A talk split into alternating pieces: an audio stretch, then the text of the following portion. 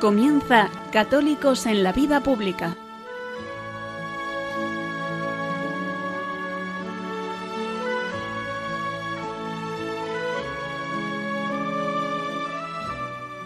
Un espacio dirigido en Radio María por Luis Zayas.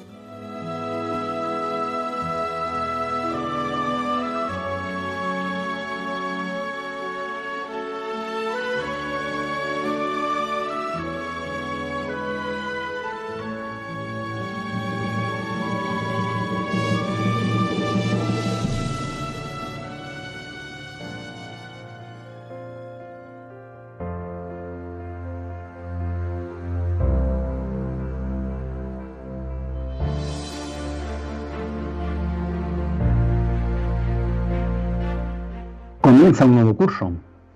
Sí, estamos todavía en agosto, hoy, lunes 30, pero de alguna manera ya buena parte de los españoles estamos volviendo al día a día tras las vacaciones.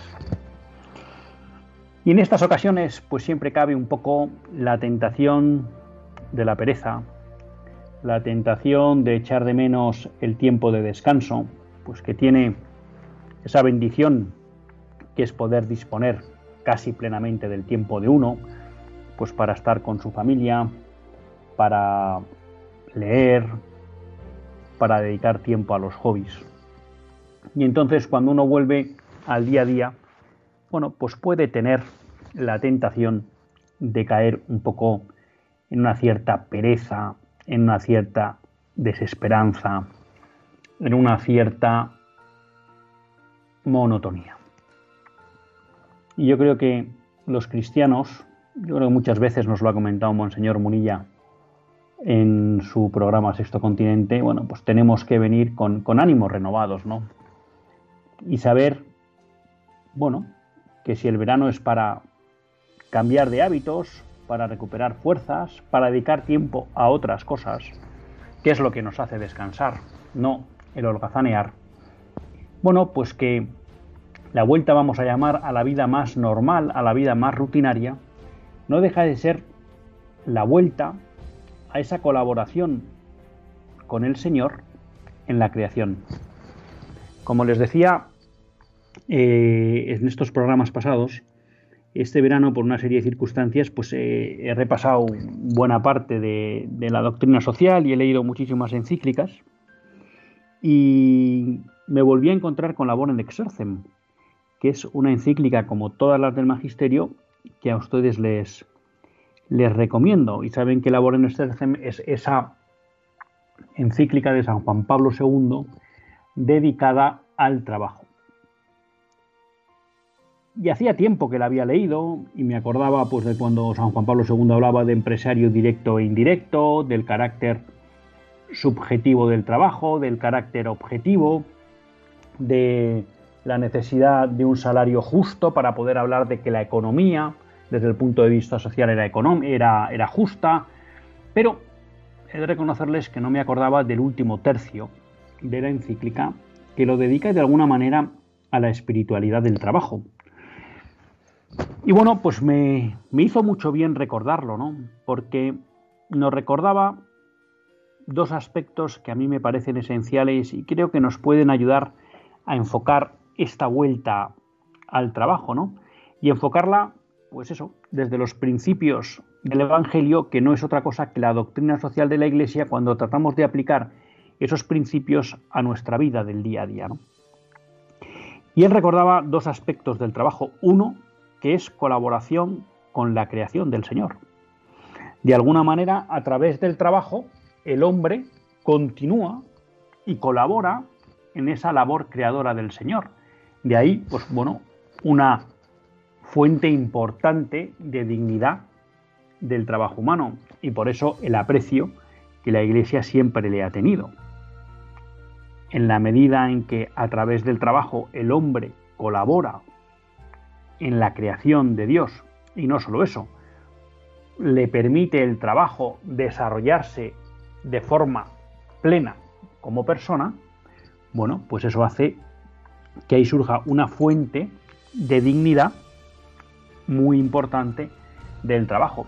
Y es lo que explica por qué la doctrina social de la Iglesia rechaza el poder considerar el trabajo como una mera mercancía más, como un mero factor de producción más que entra dentro del proceso productivo y que por tanto podría estar sujeto a los mismos procesos de contratación y de negociación que otro tipo de factores productivos. Hay un elemento diferencial en el trabajo humano que en buena medida viene derivado de que es parte eh, o permite al hombre colaborar en la creación del en la creación del mundo. Por tanto, bueno, pues un aspecto para motivarnos, ¿no? En esta vuelta vamos a llamar a la rutina del día a día, porque en esta rutina del día a día, también en vacaciones, pero sobre todo en esta rutina del día a día, que es a la que dedicamos la mayor parte de nuestra existencia, 11 meses de 12, pues podemos tener presente siempre en nuestro horizonte que estamos colaborando en la creación de Dios. Y lo que Dios nos pide es que ese día a día lo dediquemos a crear un mundo mejor. Y hablar de un mundo mejor es un mundo más humano. Un mundo en el que el hombre pueda alcanzar su plenitud natural y espiritual. Pero claro, alguien dirá, hombre, está bien ese horizonte. Y de alguna manera da sentido al trabajo y a la tarea que hacemos en el día a día de nuestra vida, cada uno, sea trabajo remunerado o sean otro tipo de actividades.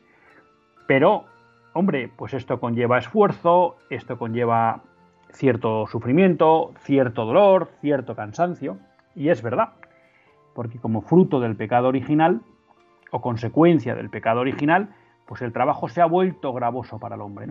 Y ese es el segundo aspecto que recuerda o que remarca San Juan Pablo II en relación con la espiritualidad del trabajo humano. Y es que en la medida que ese trabajo, fruto del pecado original, nos exige esfuerzo, nos exige sudor, nos provoca cansancio, nos provoca sufrimiento, nos provoca dolor, pues es un instrumento que nos permite colaborar en la obra redentora del Señor. Por tanto, podemos encontrar aquí dos claves para afrontar, pues con esperanza y con ilusión, la vuelta a la rutina del día a día. Y es que a través del trabajo colaboramos en la obra creadora de Dios.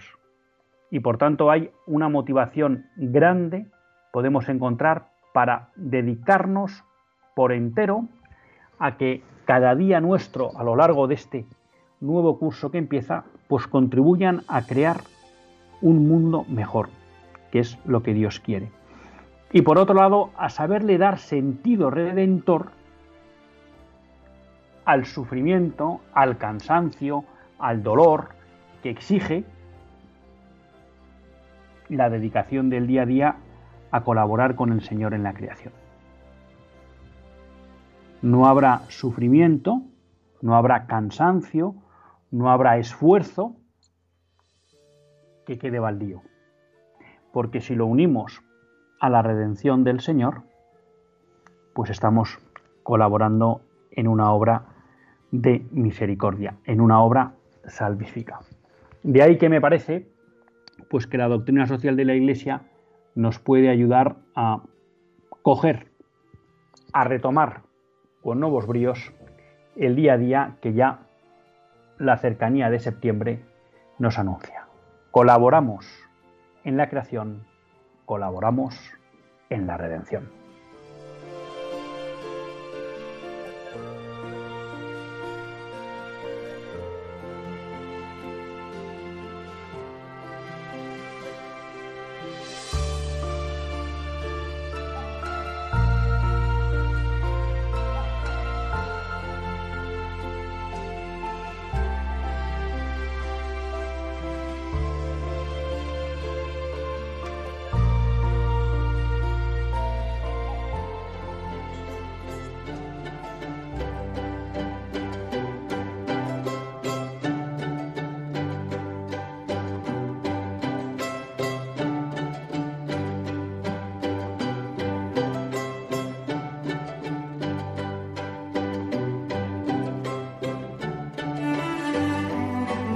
Buenas tardes, queridos amigos de Radio María. Un lunes más volvemos fieles a la cita con todos ustedes en los estudios centrales de Radio María. Un lunes más para hacer este programa, Católicos en la Vida Pública. Un programa que, como todos ustedes saben, quiere ser una reflexión pausada sobre la actualidad nacional e internacional.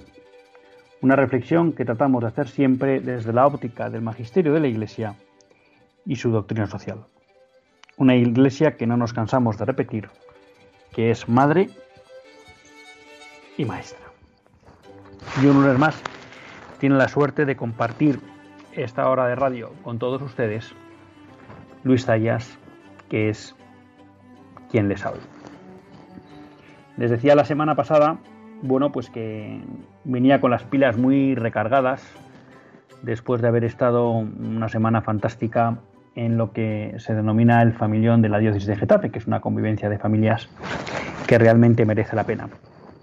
Y la verdad que esta semana, y lo quería compartir con todos ustedes, bueno, pues he tenido eh, una experiencia también muy buena, de otro nivel totalmente distinto, porque esta vamos a llamar que era una experiencia puramente de ocio y cultural, y es que eh, por fin, porque era una cosa que tenía en la agenda desde hace tiempo, eh, pude acudir al parque temático Puy de Fou, que es posible que muchos de ustedes hayan ido a hablar de él y otros no.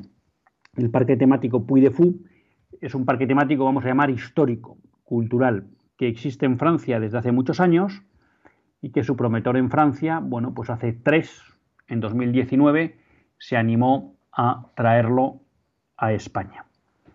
Y bueno, pues yo siempre tenía en la cabeza que quería ir, las personas que habían podido ir me habían hablado fenomenal de él. Bueno, y les puedo decir que es una visita que merece la pena que se apunten en sus agendas para organizarla. Cuando les digo que es un parque temático de tipo cultural o histórico, pues a lo que me refiero es que es un parque en el cual ustedes van a poder acudir a diferentes representaciones, en las que además de ver arte, obra, una obra, vamos a llamar teatral, pues lo que se le está transmitiendo es diferentes aspectos de la vida de España. ¿Mm? Y luego tiene un, un espectáculo final, que es el, el sueño de Toledo, es un repaso magnífico a la historia de España, comenzando con Recaredo y los concilios de Toledo.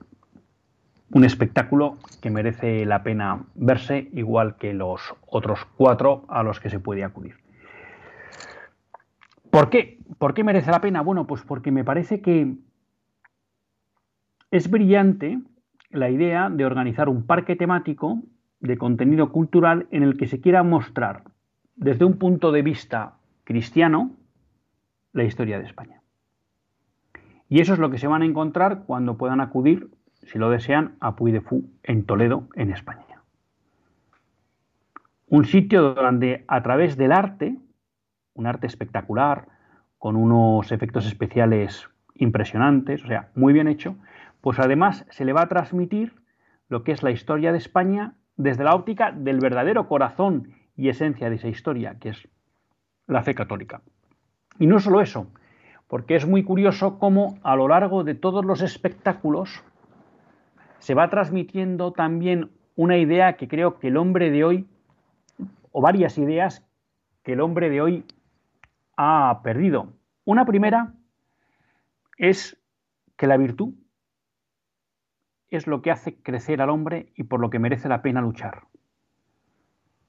En todos los espectáculos se pone en valor el honor, el respeto de la palabra dada, la protección a los débiles, la entrega de la vida por los principios, la misericordia, la generosidad en el triunfo en la batalla. Por tanto, es un lugar donde de alguna manera, a través de la cultura, se transmite, se invita al espectador a acoger la grandeza de las virtudes y se le muestra que es el camino para alcanzar una plenitud humana.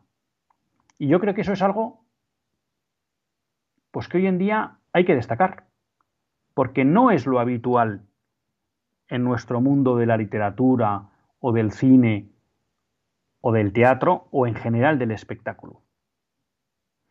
Entonces, encontrar un sitio donde se es capaz de combinar un espectáculo majestuoso junto con un mensaje, antropológicamente hablando, por decirlo así, sano, bueno y profundo, bueno, pues es una maravilla. En segundo lugar, en los diferentes espectáculos hay un recuerdo al hombre o un recordatorio, de alguna manera, a veces más explícito, a veces menos más implícito, a veces en un espectáculo lo captas porque te lo han recordado de una manera más explícita en el espectáculo anterior, a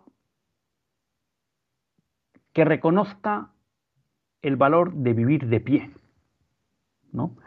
A lo largo de los espectáculos se recuerda varias veces que más bien vale morir viviendo que vivir muriendo, ¿no? Y que realmente la defensa de la nación, de la patria, la defensa de la libertad, la defensa de los derechos de los más débiles, pues efectivamente muchas veces merecen que seamos capaces de poner en riesgo, incluso hasta entregarla, la vida. Y eso es un valor que el mundo moderno en el que vivimos hoy, hablar en algunos ya hasta de, de posmodernidad, ¿no? pues ha rechazado. Y creo que buen ejemplo de eso es las reacciones que seguimos viendo y seguimos viviendo ante la pandemia del COVID, donde parece que hemos impuesto que el dogma máximo es la salud. Bueno, pues cuando uno a través de los espectáculos de este parque temático se encuentra con la historia de España y lo mismo pasa en otras naciones, uno va encontrando personas, personajes históricos, que lo que nos muestran es que la vida la tenían para darla. Y que eran conscientes de que había principios o bienes superiores a su propia vida por los cuales merecía la pena entregarla. Por tanto, un segundo mensaje que merece la pena. Y un tercer elemento importante y que creo que queda de manifiesto, quizá alguna persona que haya acudido pues me pueda matizar o corregir, ¿no? Bueno, es que queda de manifiesto la importancia de la fe católica en el ser de España, en la construcción de España como nación. Es decir, que si hablamos de España, es hablar de fe católica. Y todo esto tiene especial mérito cuando el promotor del parque es un francés, que podría haber caído en ese tópico eh, de la mala relación histórica entre Francia y España y de enfrentamiento, pero no. Y es espectacular cómo tratan la cuestión de la guerra de la independencia y de la invasión de Napoleón y demás, ¿no? Porque lo tratan desde la óptica verdadera y además desde la óptica de los españoles, ¿no? Pero ¿qué sucede? Claro, que este francés promotor de los Puy de Fou, bueno, pues es un hombre de pensa es católico y de pensamiento católico. Y por tanto es capaz de ver la grandeza de España a pesar de que a lo largo de la historia pues haya habido enfrentamientos entre las dos naciones. ¿no? En este punto me recuerda mucho a Jean Dumont, escritor cuyas obras les recomiendo y creo que son imprescindibles, ¿no? que tiene un libro sobre Lepanto, siendo el francés, en la que se dedica a criticar ¿no? la traición del rey de Francia contra España y el resto de naciones que se unen para formar la armada en la, en la batalla de Lepanto, ¿no? Y como el rey francés pues no duda por sus intereses personales en tratar de negociar eh, al turco, ¿no? Con el fin de buscar una derrota de los españoles, de la armada española, que le pudiera permitir bueno, pues sacar tajada de esa situación política, ¿no? Bueno, pues en este caso podemos decir que Puy de Fou, que viene de Francia, pues realmente es una obra en la que se muestra cómo desde ese sentir católico, pues un francés ama y muestra la grandeza de España. Y creo que, que merece mucho la pena el que se animen, si pueden, a asistir. Es verdad que a partir de ahora, bueno, pues como normalmente ya entrando un poco en la rutina del día laboral y escolar, pues suelen ser los fines de semana, pues a veces hay que reservar con tiempo porque si no, pues no es posible la visita. Pero creo que es una visita que es muy recomendable, un plan en familia y además tiene también otra virtud, eh, que es que es una visita que la disfrutan tanto los mayores como los pequeños. Que eso es algo, bueno, pues que, que muchas veces es difícil de conseguir. Pero aquí lo han, lo han conseguido, ¿no? Entonces, bueno, pues estamos, estamos de alguna manera recomendándoles que vayan a ver Puy de Fu. Ya digo, porque además esas tres enseñanzas, el proponer las virtudes, el enseñar que hay que vivir con dignidad entregando la vida y no tratándola de cuidar a costa de cualquier cosa, incluso de los principios, y el valor de la fe o la importancia de la fe en la historia de España, pues es difícil de encontrar en, propuestas culturales. ¿no? Y realmente en Puy de Fou lo han, lo han conseguido. Y creo que de alguna manera pues, se convierten en un modelo de cómo debería ser, digo que todos tengan que ser así o de la misma manera, pero de, en un modelo de lo que puede ser un verdadero arte o espectáculo de raíz o de carácter católico, que creo que es, que es muy, muy interesante. Bueno, quería anunciarles también una cosa, por si muchos de ustedes pues no lo han, una noticia, por si muchos de ustedes no lo han conocido, y es que he leído hoy en varias páginas de internet que el próximo día 1 de septiembre, eh, Carlos Herrera, en su programa de la mañana, pues va, va a entrevistar al Papa Francisco. En principio se entiende que es una entrevista grabada y que la emitirán el próximo día 1 de septiembre. Así que, bueno, pues aunque ya saben que todos ustedes son fieles a Radio María y pues les invitamos, o yo les invito a seguir siendo fieles a Radio María, pues creo que es bueno que conozcan que en la cadena COPE van a tener el próximo día miércoles 1 de septiembre eh, una entrevista de Carlos Herrera al Papa Francisco. Pues bueno, pues siempre es interesante eh, y bueno, pues escuchar al Papa de primera mano. ¿De qué les voy a hablar hoy? Pues la verdad que he de reconocerles que esta semana me he leído el libro de Rob Dreher, Vivir sin mentiras, Manual para la disidencia católica, disidencia cristiana, perdón. Y es un libro que me que reconozco que me ha encantado. Es un libro sencillo, es un libro pues como suelen escribir muchos americanos, muy fácil de leer, eh, con muchas anécdotas, historias que hacen que la lectura sea muy ligera y fácil, pero que a la vez a mí me parece que a través de la muestra de estos ejemplos, pues nos va lanzando ideas potentes y fuertes. Pero no les oculto que estoy todavía un poco, pues como rumiándolo, ¿no? Haciéndome con la estructura de él, pero mm, me comprometo con todos ustedes a, a tocarlo en los próximos días porque me parece que hace un análisis certero de la situación en la que estamos viviendo, de las amenazas que están ya presentes y que de alguna manera pueden endurecerse, y luego pues plantea, a partir de los ejemplos de otros cristianos resistentes, pues qué elementos o qué acciones podemos ir tomando para prepararnos por si la situación se vuelve todavía más complicada, ¿no? Y he de reconocer que al estar un poco mentalmente en ese contexto de Rob Dreher, que en su libro, pues de alguna manera nos acerca lo que fue la vida de los opositores a los regímenes comunistas detrás del telón de acero.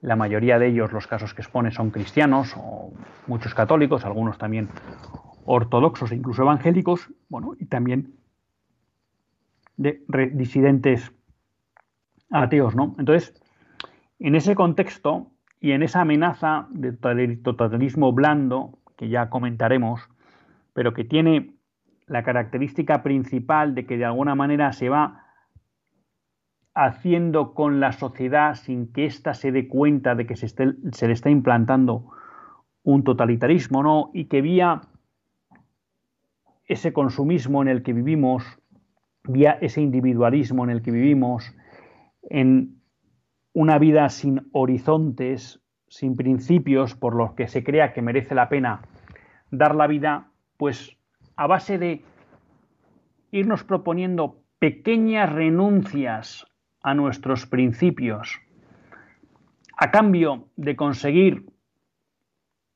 pues mantener un cierto nivel de bienestar, de vida placentera, de vida tranquila, pues poco a poco se va haciendo con nuestra alma, ¿no? Y por eso, pues quizá también eh, me impactaba más cuando estaba en Puy de Fou el ver bueno, pues que haya un espectáculo cultural en el que claramente se invita al hombre a vivir en la virtud, en que claramente se invita al hombre a vivir entregando la vida y a no y a darse cuenta que hay bienes y principios que están por encima de la vida y por los que merece la pena entregarlo. Y finalmente, pues para como reivindicar esa centralidad de la fe en la vida de, cada uno.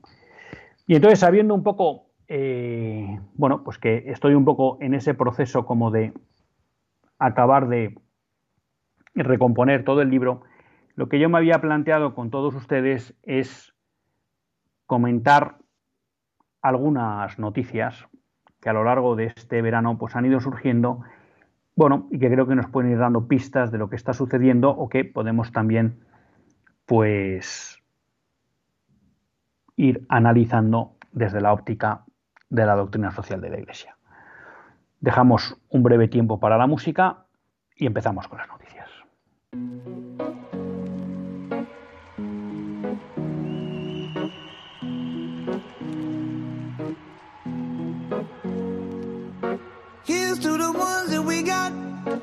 To the wish you were here, but you're not. Cause the drinks bring back all the memories of everything we've been through.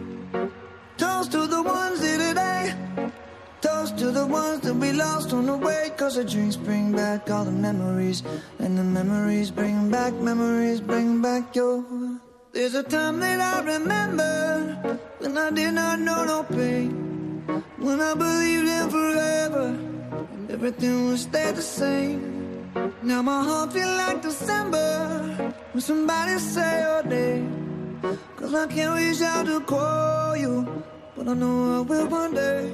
Yeah. Everybody hurts sometimes, everybody hurts someday. Yeah, yeah. But everything gon' be alright. Gonna raise a glass and say, hey. Here's to the ones that we got. Cheers to the wish you were here, but you're not. Cause the dreams bring back all the memories of everything we've been through. Toast to the ones here today.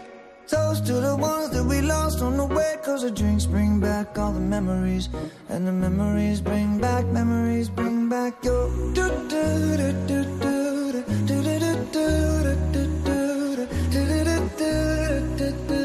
Memories bring back, memories bring back your. There's a time that I remember when I never felt so lost. And I felt all of the hatred was too powerful to stop. Now my heart feel like an ember and it's lighting up the dark. I'll carry these torches for you, and you know I'll never drop. Yeah, everybody hurts sometimes, everybody hurts someday. Yeah, yeah. Everything gon' be alright. Gonna raise a glass and say, hey. Here's to the ones that we got. Cheers to the wish you were here, but you're not. Cause the drinks bring back all the memories of everything we've been through. Toast to the ones here today. Toast to the ones that we lost on the way. Cause the drinks bring back all the memories. And the memories bring back, memories bring back your.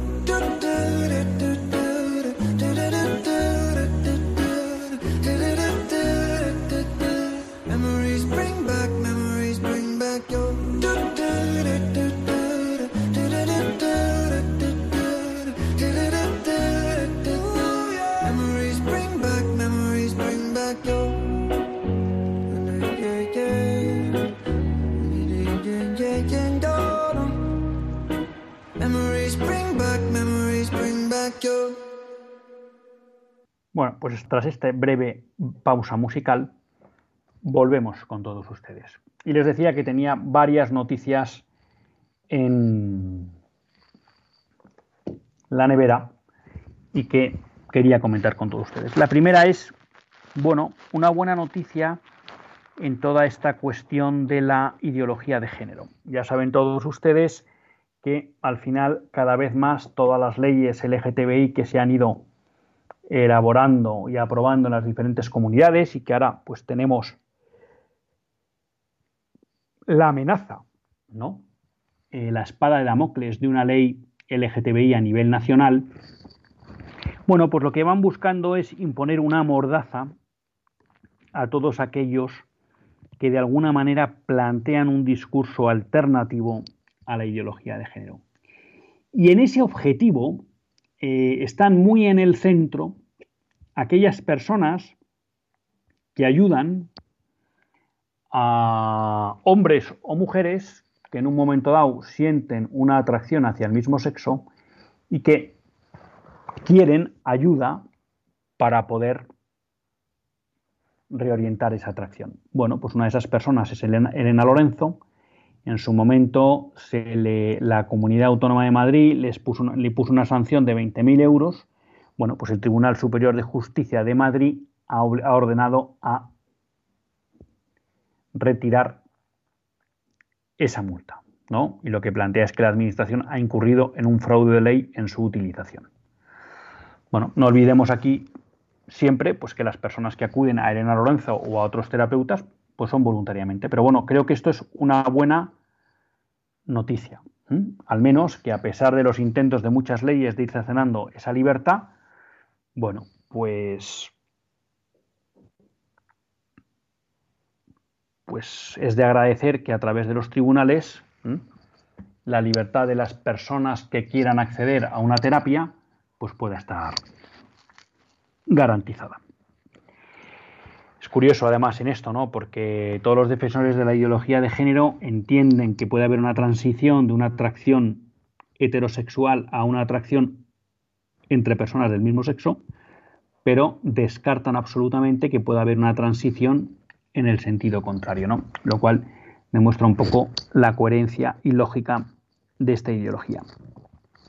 Bueno, estos días también, durante este mes de, de agosto, el 12 de agosto, se celebraban los 500 años de la conquista de Tenochtitlán, que es ya la toma por parte de Hernán Cortés de Moctezuma. Y claro, pues ya saben ustedes que ahora que realmente en Hispanoamérica pues está sufriendo un vuelco político tremendo y no solo por el hecho de que la gran mayoría de, las, de los países están empezando a ser gobernados por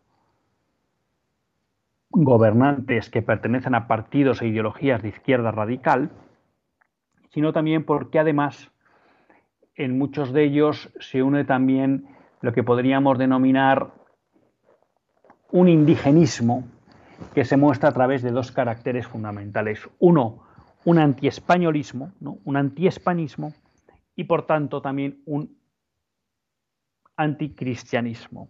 En la medida que estos políticos, estos ideólogos, entienden pues, que fue una mala noticia la llegada de los españoles a, a América y sobre todo la evangelización, porque para ellos entienden que eso supuso que sus culturas desaparecieran.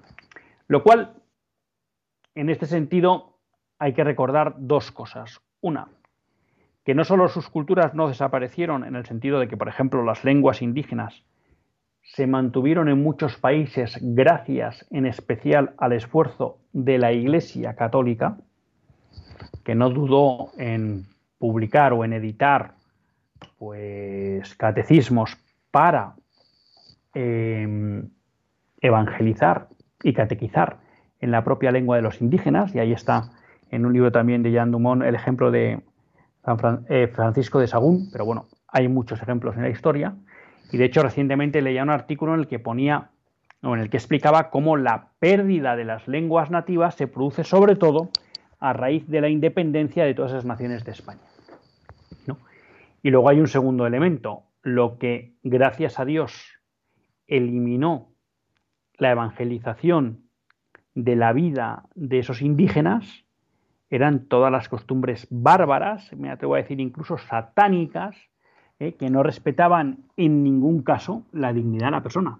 Con lo cual se puede decir que la evangelización española fue lo que podríamos denominar una inculturación perfecta, en la medida que fue capaz de purificar esas culturas de todo lo indigno que tenían, de todo el componente de barbarie que tenía, fue capaz de mantener pues, aspectos como la lengua y luego fue capaz de elevar esas costumbres indígenas, sanas, no las insanas, ¿eh? a través de la fe católica. Pero bueno, pues con este motivo el presidente de, de México, Andrés López Obrador, bueno, pues dedicó unas palabras gruesas al papel de España y de alguna manera se lamentaba de que se hubiera conquistado Tenochtitlán. Bueno, pues en este caso eh, hay que decir que posiblemente si no se hubiera conquistado Tenochtitlán, este señor no estaría donde está. ¿eh? Y posiblemente pues muchos de los mexicanos de hoy hubieran sucumbido ¿no? a los sacrificios humanos de los aztecas. No hay que olvidar que si Hernán Cortés es capaz de conquistar Tenochtitlán, lo hace gracias al apoyo de varias tribus indígenas que estaban pues ya digamos cansadas ¿no? o que buscaban de alguna manera quitarse el yugo tremendo al que le sometían los aztecas, un yugo bárbaro y sádico. Y bueno, pues creo que es un buen momento entonces para animarles a todos ustedes a que profundicen en lo que fue la labor de España en América. Y ahí yo creo que hay libros como el Hernán Cortés de Salvador de Madariaga que merece mucho la pena. Hay libros como mm, La conquista de las Indias, ahí ahora no me va a salir el nombre, que lo escribe un soldado de Cortés, que es muy... Un segundo, voy a ver si lo encuentro. Eh, merece mucho la pena el, amanecer de los derechos humanos de Jean Dumont. Em, merece muchísimo la pena la cruzada del océano de, Javier Esparza. Y luego la crónica de la conquista de Nueva España de Bernal Díaz del Castillo. Ya me ha salido el nombre, que Bernal Díaz del Castillo fue un soldado de, em, de Hernán Cortés. También está un libro que ha sacado últimamente sobre Hernán Cortés, Iván Vélez. Bueno, y seguro que hay más, pero les animo.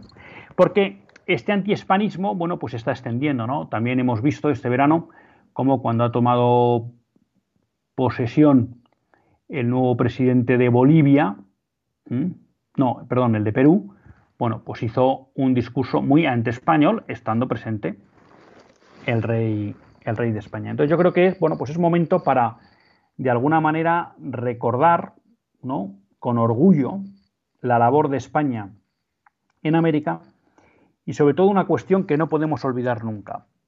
Allá donde fue el Evangelio llevado por los españoles, el Evangelio fue motivo de elemento civilizador. Es decir, los españoles no solo llevaron la fe, y es más, tuvieron una capacidad para, para impregnar la fe en esos indígenas como nunca se ha repetido en la historia del mundo, sino que junto a eso, y exactamente por eso, fueron capaces de elevar civilizatoriamente a todas esas naciones indígenas. El otro día había también una noticia, pues en el ámbito de la vida, que ya saben que queremos hacer de este programa, pues un programa clave en recordarnos que hay una batalla permanente hoy en el mundo en defensa de la vida y de la familia, ¿no? Bueno, pues el presidente de, de Guatemala, Alejandro Yamatei, bueno, pues el otro día hizo pública la política de protección de la vida y de la familia y va a tomar 99 medidas. Bueno, pues ¿qué quieren que les diga? Eh, me llena de orgullo que haya un mandatario de primer nivel en una nación quizá que podamos considerar que no es importante en el contexto internacional, pero que es Guatemala, donde pone como eje principal de su acción política la defensa de la vida desde la concepción, porque lo dice él, y de la familia comunidad básica de la sociedad. Bueno, pues, pues es una suerte y es de agradecer. Y ojalá esto sirva otra vez para aquello que hemos repetido muchas veces. Si se quiere, se puede. Porque la misma presión de las instituciones internacionales que puede sufrir un político español, la sufre un político en Guatemala. Y posiblemente más, porque en cierta medida podemos decir que Guatemala es un país que pinta menos en la escena internacional. Pero aún así, bueno, pues ha tenido el coraje de dar ese paso. Y es de agradecer. Y ojalá su ejemplo pues cale en el mundo, ¿no? Luego, en el ámbito de la vida, y esto relacionado un poco con la ley de eutanasia, y fíjense que teóricamente la noticia que les voy a dar es en Reino Unido, donde no está aprobada la ley de la eutanasia, ¿no? Pero una vez más, en, en Reino Unido los jueces obligan a retirar el sustento vital, el soporte vital es decir, a asesinar a una niña contra la voluntad de sus padres. Esto viene ya después de Charlie Gatt, Alfred Evans e Isaiah Hastrup, que han sido niños que han muerto en, Estados, en, en Reino Unido, perdón, cuando se les está quitándoles el soporte vital contra la voluntad de sus padres y porque un juez lo pedía. Y lo que es llamativo, en todos los casos en este caso también porque hay hospitales de Estados Unidos y de Reino Unido que estaban dispuestos a acogerlo y a darle una oportunidad. Bueno, pues la justicia británica también impidió ese traslado. Con lo cual vemos cómo se va imponiendo una mentalidad que se adueña de las vidas, que es propia a los padres sus hijos. Y todo esto desde la óptica o desde el brazo judicial. Vivimos en una sociedad que se está acostumbrando a decidir quién nace y quién muere. Y cada vez más lo hace sin pudor. Y por eso digo que ojo, ojo, porque en España hoy hemos abierto una puerta a que haya quienes decidan sobre las vidas de otros. Porque aquí hay una gran mentira cuando hablamos de ley de eutanasia. Y es que hablan de personas autónomas que decidirán sobre su muerte. Y eso no es verdad. Y no es que nosotros queramos defender la autonomía del paciente absoluta, porque nadie tiene derecho a decidir sobre su vida. Pero es que además cuando les queremos dar ese poder, es que es falso. Porque los enfermos en gran medida, y, es así simplemente por la propia relación médica, son dependientes de los médicos. Y de lo que le transmiten los médicos y de lo que cuentan los médicos. Y las personas mayores que sufren, pues también son dependientes de lo que vean en sus familiares. Y si perciben que son una carga, o, perciben amor, Entonces, todo eso hace que se les pueda inclinar hacia una u otra decisión. Por tanto, esto de la autonomía, ¿no? de que vamos a conceder a cada español el derecho a decidir que si quiere morir, pues es una falsedad. Pero lo que nos muestra la realidad día a día con el aborto y con la eutanasia es que sí hay quienes se están acostumbrando, jueces o no, a decidir sobre la vida de otros. Teníamos otra noticia, también en, materia de vida, y es bueno que la fiscal general de Mississippi pide al Supremo que anule el caso Roe versus Wade, que legalizó el aborto en todo el país. Bueno, esta acción, no conozco todos los entresijos del mundo jurídico y político estadounidense, pero bueno, va un poco en la línea de algo que ya hemos venido comentando y es que, bueno, pues hay una cierta estrategia de los grupos pro vida a ver si es posible volver a llevar al Supremo la sentencia versus, Roe versus Wade y que pueda ser revisada y corregida. Máxime cuando ahora eh, hay una mayoría de jueces teóricamente provida y conservadores. ¿Eh? Lo que pasa que ya saben ustedes muchas veces aquello que suele pasar, que es que los progres nunca decepcionan los principios progres y los teóricamente conservadores muchas veces traicionan los principios, vamos a llamar conservadores o tradicionales, pero los buenos principios. Y que esta amenaza es real, bueno, pues eh, se concreta en cómo los demócratas, los políticos demócratas, están intentando plantearse la opción de ampliar el quórum, el número de miembros del Tribunal Supremo para tratar con ello de deshacer la mayoría de políticos pro de jueces pro vida que habría hoy. Pero bueno, ya ven, bueno, pues una vez más que la, eh, la lucha por la vida pues sigue muy presente en, en Estados Unidos. Y bueno, pues es algo que vamos a tratar también, como les decía la semana pasada en este programa, de tener presente. Una cuestión que quizá une varios aspectos, ¿no? Eh, publicaba el diario Hispanidad una noticia en la que, bueno, pues 3.462 cristianos fueron asesinados por musulmanes durante los seis últimos meses y nadie dice nada. Y es la tremenda persecución que están sufriendo cristianos en toda la zona del Sahel en África y que sufren en muchos países de, mayoría musulmana. Y un tema pues, que ha salido a colación porque ha habido unas declaraciones por parte de, miembros de Vox es también la realidad ahora en Afganistán, ¿no? donde los pocos cristianos que hay claramente mm, van a ver una amenaza seria no solo a su práctica religiosa, sino a su vida. ¿no? Y había un llamamiento por parte de políticos de Vox a que desde España, y, yo diría desde otros países de raíz cristiana, pues sería lógico que se preocuparan ahora sí por poder acoger aquí a, a fieles cristianos que al quedarse el país en, en manos de los talibanes, pues posiblemente van a sufrir persecución religiosa.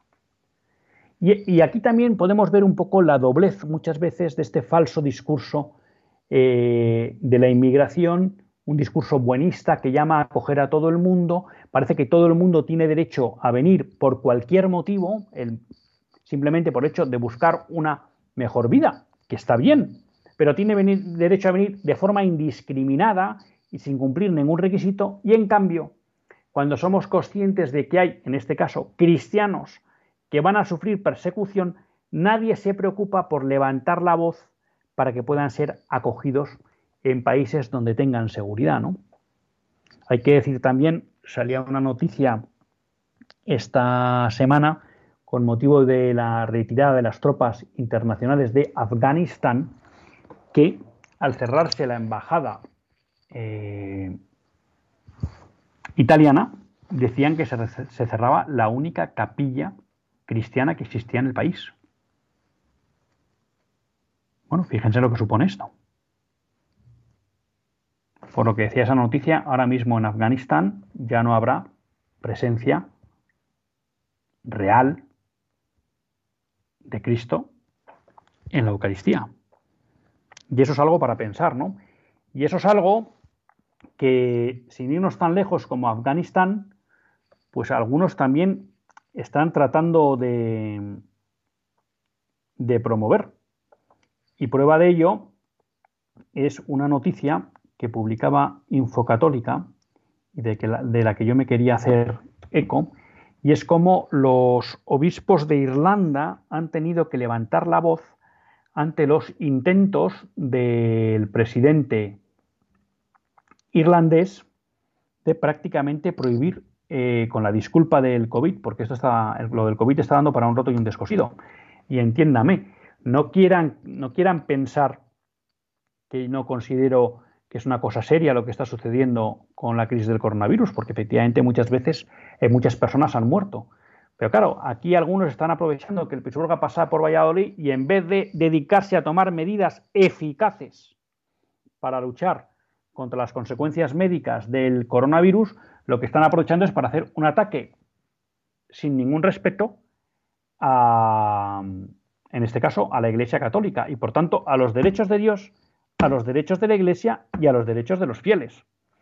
Y entonces, desde, bueno, a finales de julio, pues el primer ministro irlandés, Varadkar, bueno, que luego se ha publicado además que es un eh, lobista de los colectivos LGTBI, bueno, pues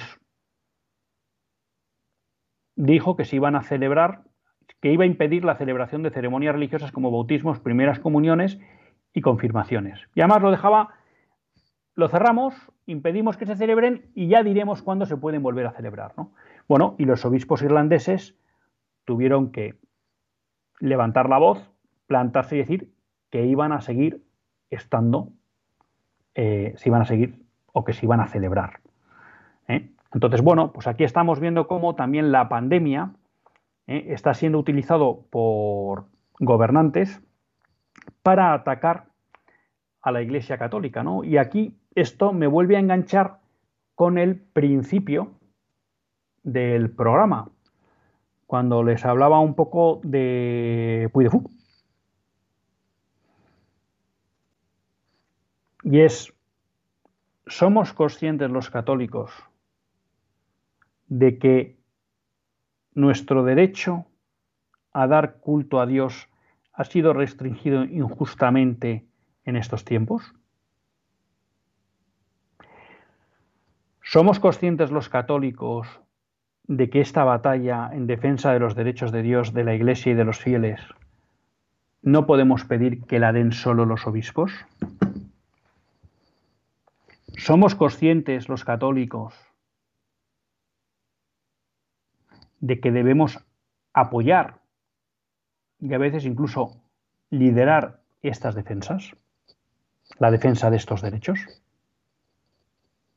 porque en muchas naciones de Europa se está conculcando este derecho. Y no ha habido ni un solo presidente en Occidente, salvo Donald Trump,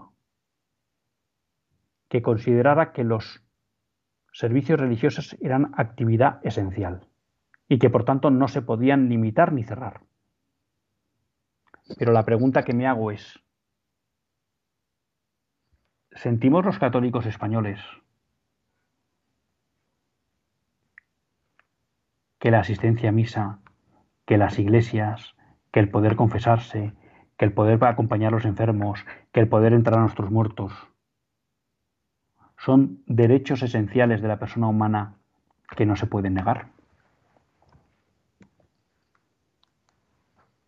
Vamos a estar atentos a cualquier conculcación de estos derechos que se quiera hacer y levantar la voz sin esperar a que la tengan que hacer siempre los obispos?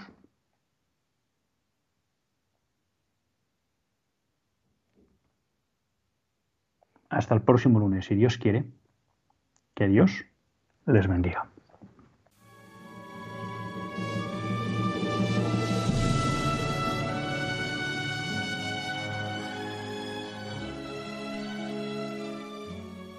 Así concluye Católicos en la Vida Pública, un programa que dirige Luis Zayas.